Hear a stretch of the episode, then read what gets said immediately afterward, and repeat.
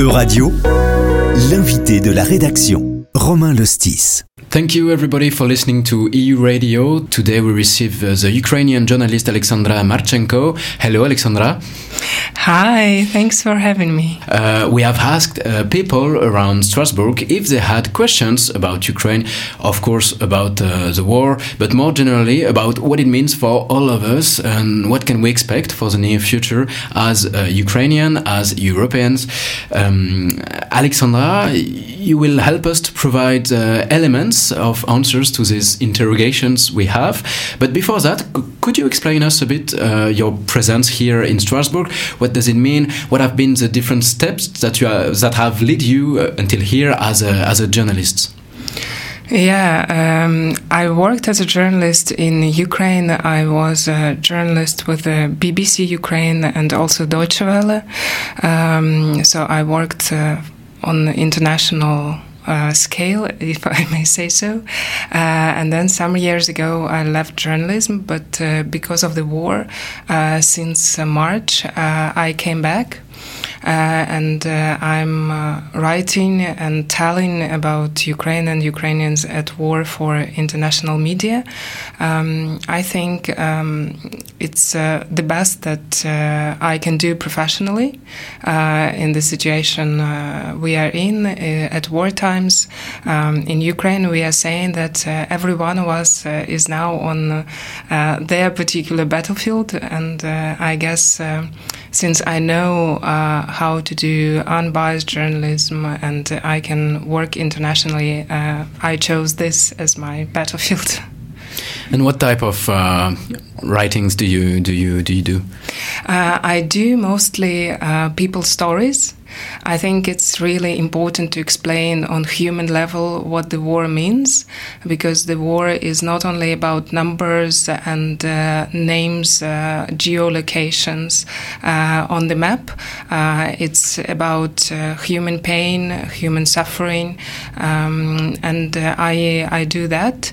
I also write about cultural Ukrainian cultural heritage and how it is now destroyed by Russians.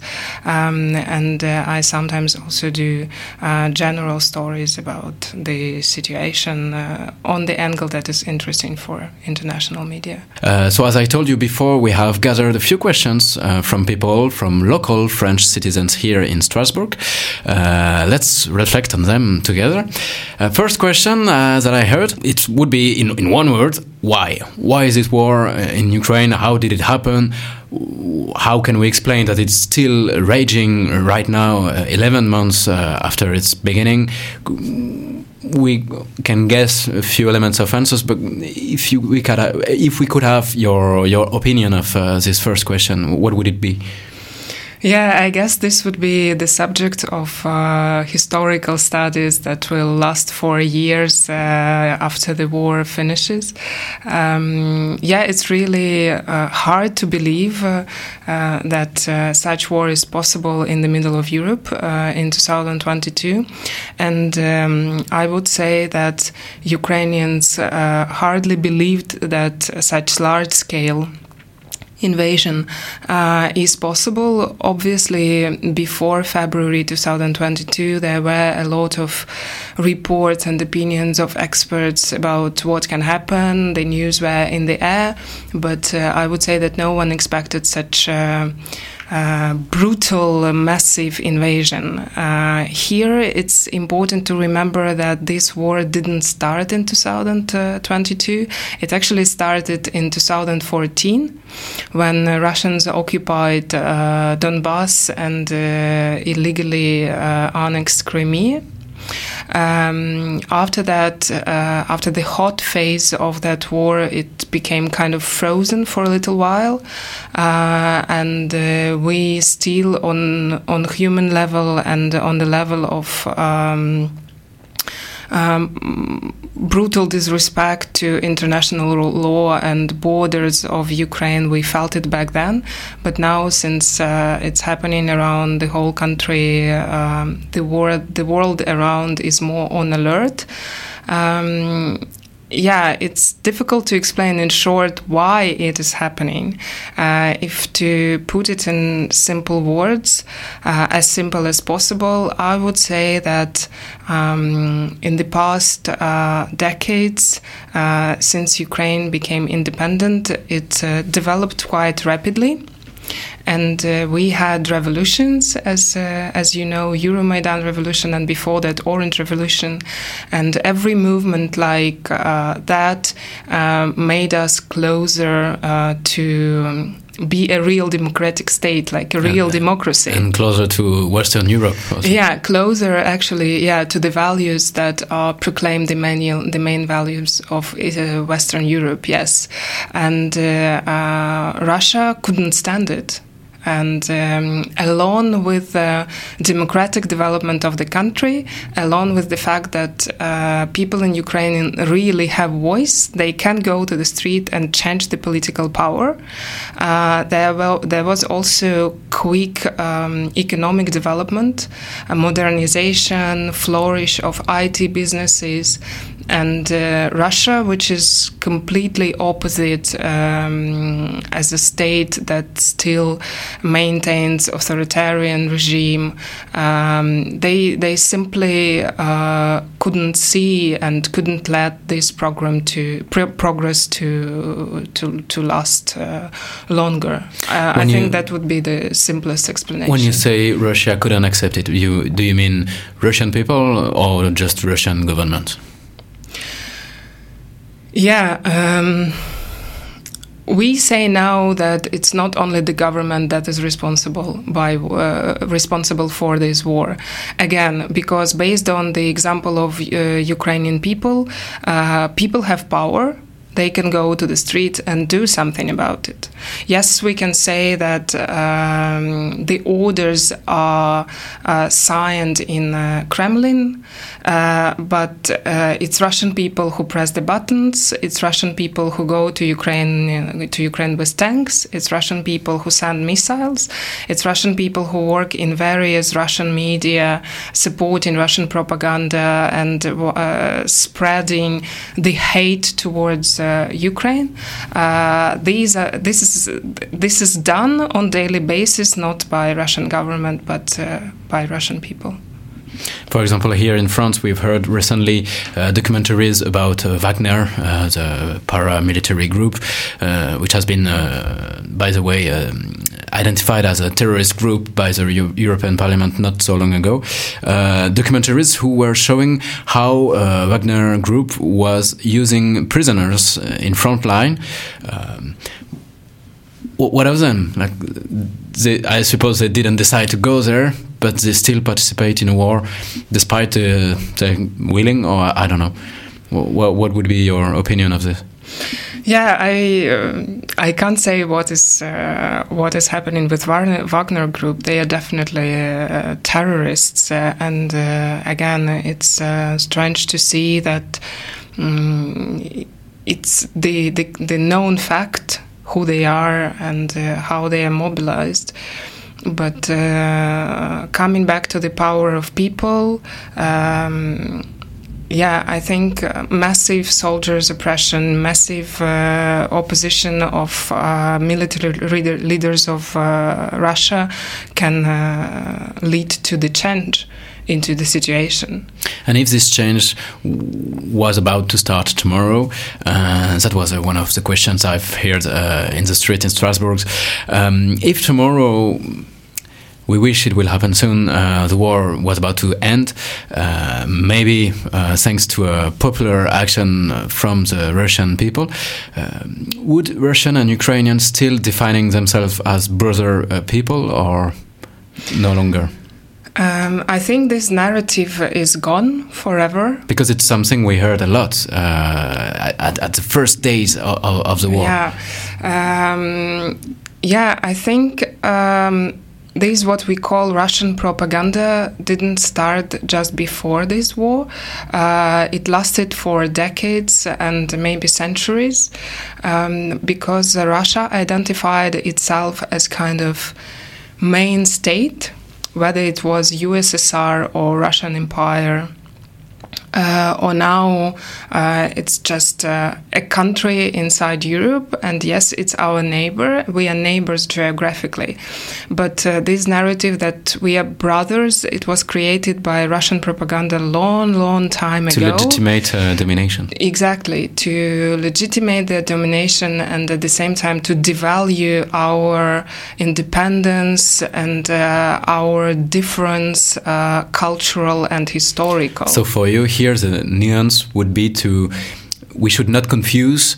Um, for example, common uh, family groups. You have uh, Russian members uh, in, inside your family. Uh, we should not uh, make the confusion between this and uh, the existence of two independent states.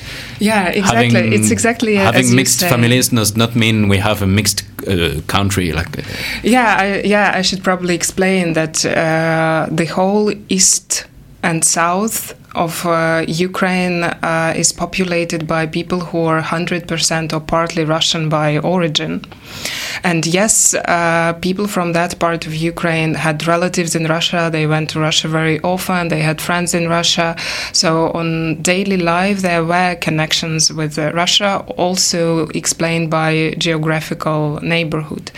But it's, as you said, it's very different from um, national identity, from having your own history, from having your own language. No, it was not borrowed uh, from uh, Russia. I would say quite the opposite. When we're speaking about culture and uh, art, uh, Russia did everything and continue doing now. Uh, to make uh, Ukrainian famous names theirs and part of their cultural heritage, and to put uh, the paints of uh, Ukrainian painters to their museums. And now they're looting museums in order to enrich their culture. Although this is Ukrainian culture, and these gold and these paintings that they, they are now uh, taking illegally from uh, from occupied. Uh, you say they are stealing parts of Ukrainian history. Yes, they do, and uh, they are they are using it in order to strengthen their their own heritage. But uh, it's actually ours, and uh, yeah, if uh, speaking speaking about brothers on uh, uh, national level, it cannot exist because we were separated as a country many years ago, and even before that, we Ukraine had their own traditions, and they're very different from Russia. Uh, the language is different from uh, from uh, Russian language. And to say that we are brothers, like putting us in the same family under the wing of uh, of a big parent, we don't need it anymore. No, and uh, I I also think why one of the reasons why it happened is because uh, uh, Russia had a voice as a big state and uh, or as again as USSR or as Russian Empire, uh, Russian Russia had a voice and Ukrainians uh, never had until now, until uh, until the war times. On the international level, everything was about Russia, and uh, by Russia, people understood also the neighboring countries that were once part of the USSR. Conceiving Ukraine, uh, Ukraine without uh, the idea of Russia or the interest Yeah, of yeah. Russia was impossible. Would you say it, it's possible today to, Yeah. to treat with Ukraine without thinking about Russia? Um, I think now it's the time when uh, uh, we have the possibility to explain to the world uh, who we are, what is Ukraine, what what what defines Ukraine, why mentality and culture is so different from Russia. Uh, we have uh, these opportunities on international level uh, to to explain it to people abroad, and uh, unfortunately, the price for this is enormous. Uh, what if this conflict would end soon, hopefully soon? My question here would be what's next? Who, for example, uh, in terms of uh, rebuilding, who would pay the bill? Uh, for example, now in the war effort, Ukraine um, benefits uh, a lot from the American support, from the European support in uh, weapons, also in uh, uh, phones, just to help uh, maintain, for example, electricity production, or all of these war efforts, because all parts of society are involved in such uh, horrible conflict if tomorrow peace uh, comes, uh, what would be the different steps of uh, reconstructions until uh, functioning uh, a normal life in, in Ukraine? yeah, the um, big idea is to get reparations from Russia for uh, all the damage uh, that was caused by the war. Because, and for example, we see that in occupied uh, land, it's a bit sad to see how fast, for example, the ruined city of Mariupol is rebuilt by Russians uh, in, in Russian design, with Russian architecture and Russian building.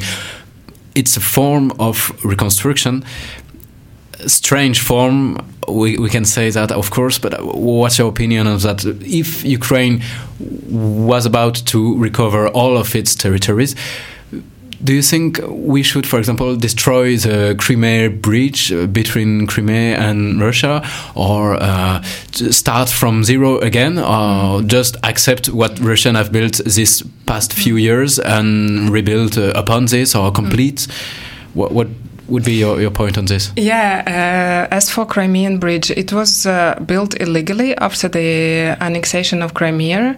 Uh, so when it was bombed uh, some time ago, uh, the whole Ukraine celebrated it, and people in uh, in Kiev were celebrating on the streets with champagne because it's a symbolic destruction of this illegal connection built by and established by Russians. So yes, Crimean Bridge uh, should definitely go. And uh, yeah, it's interesting what you, what you're asking about Mariupol. I think what they're doing is. Um, I would call it colonial politics policy. Sorry, um, and uh, that territory doesn't belong to them. And just uh, we don't. Ukraine doesn't need uh, Russians to construct uh, their structures on their territory. It's it should be a completely different procedure uh, made also according to international law with international partners. And uh, it's the Ukrainian state who should get the reparation and then and then rebuild Ukraine according to their plan and obviously with the help of of foreign partners because we we won't manage uh, these on uh, on our own. Our the the territory of Ukraine, the infrastructure of Ukraine is uh, ruined day by day. Uh, but uh, and, and who, who is paying the bills? Yes, uh, and the, the the one who causes the war is paying the bills. Yes, but it should be done according to uh, all all the official procedures uh, and to the hands of uh, of Ukraine, and then Ukraine will decide what Mariupol should look like. And if I can give you another example, for example, uh, a few months ago, Ukraine won uh, Eurovision, and for a short period of time, uh, Zelensky promised, "Yeah, next year we will organize next Eurovision inside Mariupol. It will be Ukrainian again in one year." Well. We'll see if it's uh, still possible, but Eurovision in Mariupol apparently will not be possible because it will be the United Kingdom who will uh, yes. host uh, this uh, competition.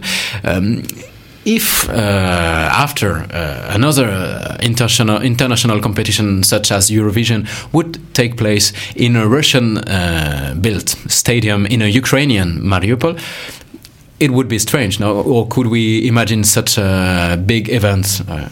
Again to, to, to ask you about uh, the place such a Russian building should occupy in uh, in the next Ukraine or, or not? I don't think uh, that uh, Ukraine would ever accept uh, anything that is done by Russians uh, on the occupied territories. Um, these days during the war. We don't need this help from them again. And uh, Ukraine is big enough um, to find a place if we need for an international event like Eurovision and to do it uh, according to what, what, how how we would like to do it without any any any any support uh, from Russia. As Zelensky once uh, said we'd uh, rather live without water electricity without gas but uh, definitely without you. So uh, we, we, we don't need these uh, constructions. But uh, it's a difficult question. I think um, I, I cannot tell you how the the whole process of rebuilding Ukraine will be organized, but uh, um, we need reparation uh, because this is justice. But uh, we don't uh, we don't need uh, their help in uh, rebuild, rebuilding what they destroyed. We we know how their help looks like. Look at Donbass, which is which is living in poverty uh, since 2015, and uh, this this help is not what Ukraine is looking for, and definitely not from their hands. Because it's funny to have this uh, topic about um, like uh, border regions of Ukraine.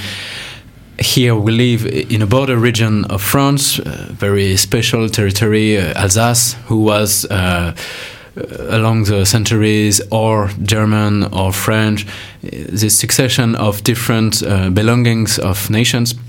And uh, what we can uh, observe is that first French state or first uh, German state, no matter which one who was uh, holding the possession of Alsace, uh, felt the need to build big monument monuments to its glory and today you can see the result of such uh, national architecture uh, history. You have either uh, German monuments, either French palace or big buildings, and both of them are still used in, in uh, modern uh, Alsace, in uh, contemporary Alsace, French Alsace. But anyway, we still use uh, buildings who were built uh, by German. Uh, of course, we are no longer enemies or rivals with Germans, but it's funny to compare such face a border region offers to us here in France and in eastern Ukraine. Apparently, it's not it's not yet the same relation to to buildings and what's their what's their meaning yeah i think it's not uh, it's not about relations to buildings and yes it's really interesting because alsace the history of, of alsace um, partly correlates with the history of uh, eastern uh, um, eastern Ukraine. I think it's uh, it's not the relations to the buildings. We are at the hot phase, uh, phase of war, and uh, anything that is Russian uh, is is covered by blood, is connected with pain, is connected with shooting, with shelling, with torture, with suffering, with um, imposing something uh, with power, and uh, it's uh, it's not what what we can uh, accept or we want to see on our land, whether it's a building, whether it's uh, something else. No, it's the hot stage of war, a stage of war, and every single Ukrainian understands uh, who who sends the bombs, and uh, they. I, I can't imagine how they will be living in the building made by uh, made by Russians. But uh, at the same time, Ukrainian themselves they are rebuilding uh, their territories uh, square meters after square meters in in the villages. For instance, in Bucha which is now famous uh, around the world. Sadly uh, famous, yeah. Uh, yeah, for for all the horror. Um, the the local government uh, installed a Christmas tree uh, a couple of days ago, and uh, the center of Bucha is rebuilt and it's rebuilt by local people. And the same is happening in other areas in uh, in the villages. People have nowhere to go, and uh, this is the first and the second. Uh, Ukrainians are very lively. They like to celebrate life. They're very positive people, which makes them extremely resilient. They want to leave no matter what's happening around. So once they get any possibility, physical possibility to make order uh, around them, uh, to make this order back, they're doing it day by day and step by step. And they're rebuilding their own houses. They're painting the fences that were like in bullet holes.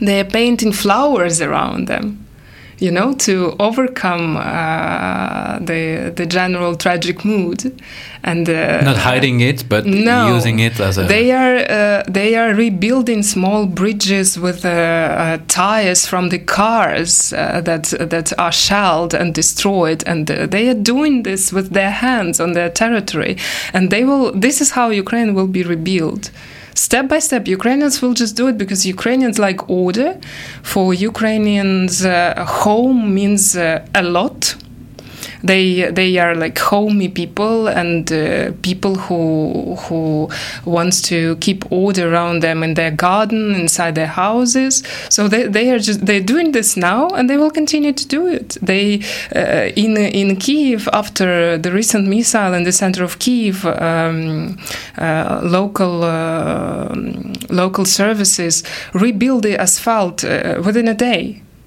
and uh, yeah, and uh, in uh, in uh, Kherson, I think in spring, local services that were still in control, um, under Ukrainian control, they planted flowers because they just want uh, their territory to be, to be organized in a nice way and by them. So they will just do it.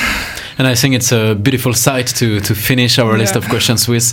Uh, I thank you very much, Alexandra Marchenko, for having uh, answered this uh, list of questions from uh, people and citizens here in Strasbourg uh, for this first edition of our uh, radio emission. thank you, all of you, for your attention. Soon we will go back with a new emission about Ukraine. Thank you.